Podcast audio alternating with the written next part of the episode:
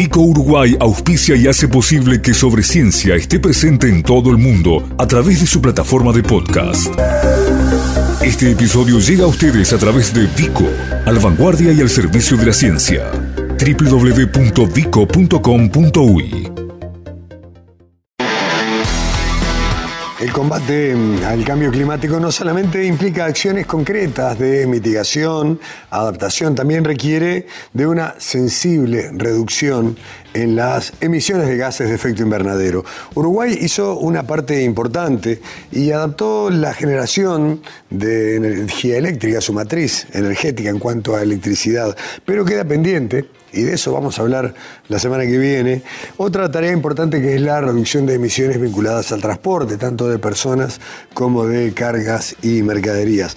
Pero además, la actividad ganadera enfrenta una coyuntura sensible, ya que hay mecanismos de producción que son netamente emisores de carbono a la atmósfera y son fuertemente cuestionados en todo el mundo.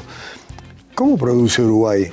¿Esta situación significa una amenaza o una oportunidad para nuestro país. Lo conversamos hace unos días con Walter Baetgen, es vicepresidente del Instituto Nacional de Investigación Agropecuaria. Esto nos decía.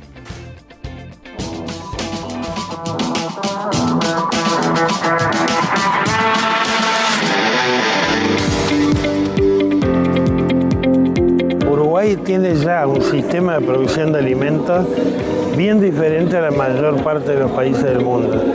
En, algunos países del mundo eh, hace falta casi una revolución en, lo que es el sistema de producción de alimentos para hacerlo sostenible. O sea, sostenibles eh, en criollo es que las generaciones que vienen después de las mías sean capaces de seguir produciendo alimentos.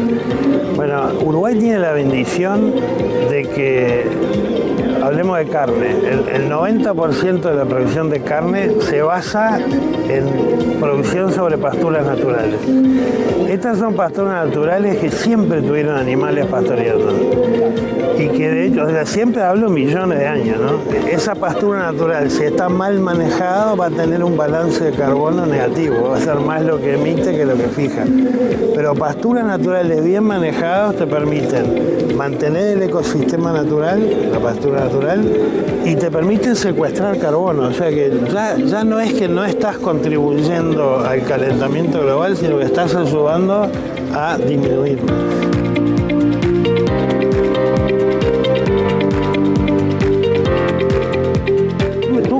Contrastás esos sistemas con un lugar que tú llegas y un bosque tropical. Un, bosque tropical que estuvo ahí hace millones de años.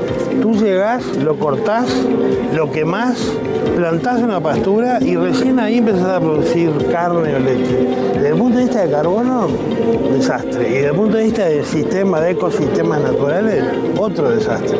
Entonces Uruguay tiene esa gran virtud, ya está siendo, ya es un país diferente.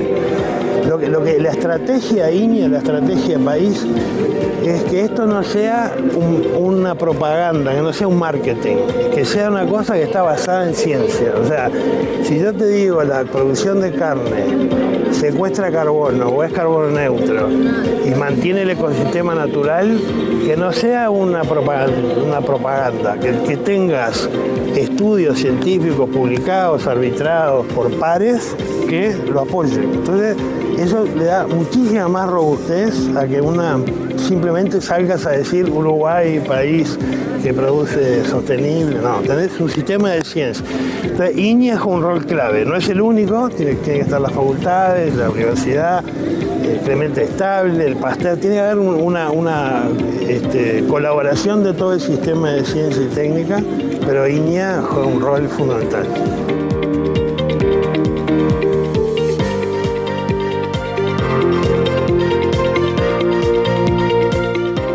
Walter es, desde hace muchos años, investigador en ciencias de la atmósfera en la Universidad de Columbia, en los Estados Unidos. En ese marco, lo consultamos también sobre la actual situación del proceso de cambio climático y cuáles son las acciones más urgentes que deben tomar naciones como, por ejemplo, la nuestra. Lo vemos.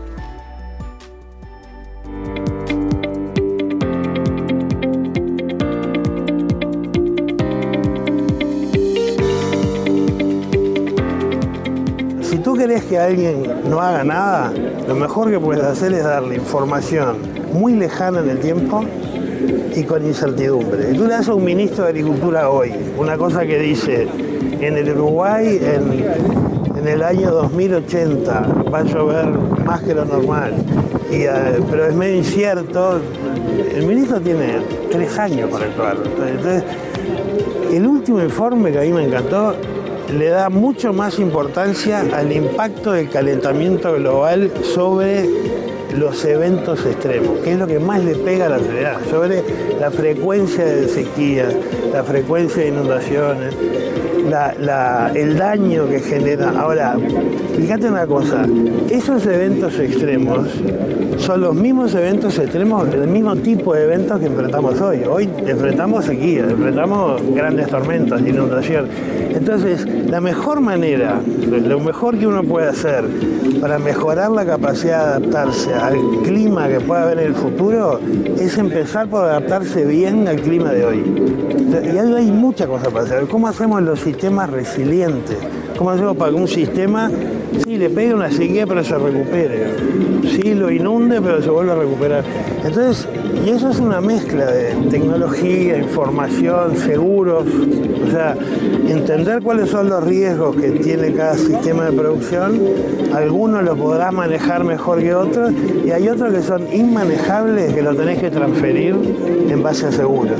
Esa combinación, tú decís, pero ¿y qué tiene que ver con cambio climático? Tiene todo que ver, porque el cambio climático lo que te hace es el aumento y la, la frecuencia y el daño de esos eventos extremos. ¿Cómo nos adaptamos al futuro? Empezando por adaptarnos al presente, al de hoy.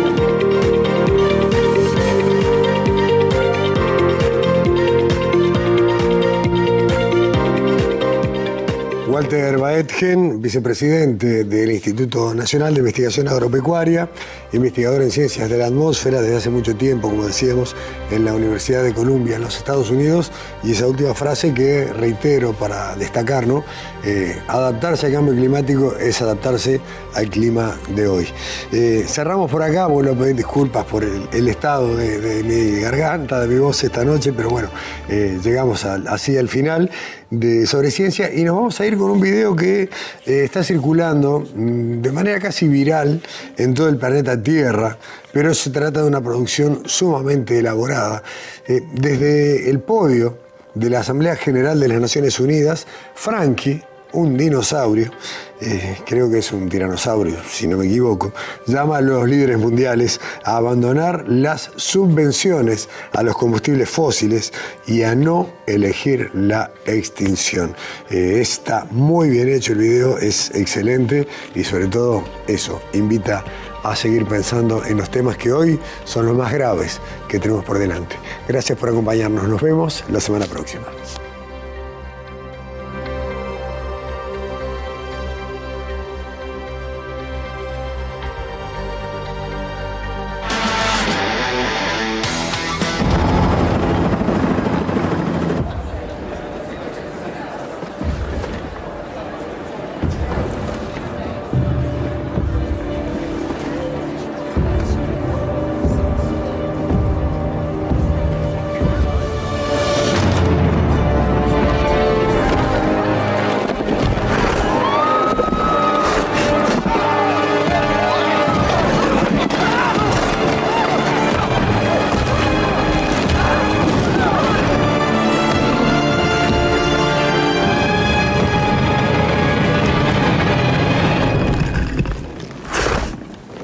¿Todo bien? ¿Necesitas un minuto? Ok.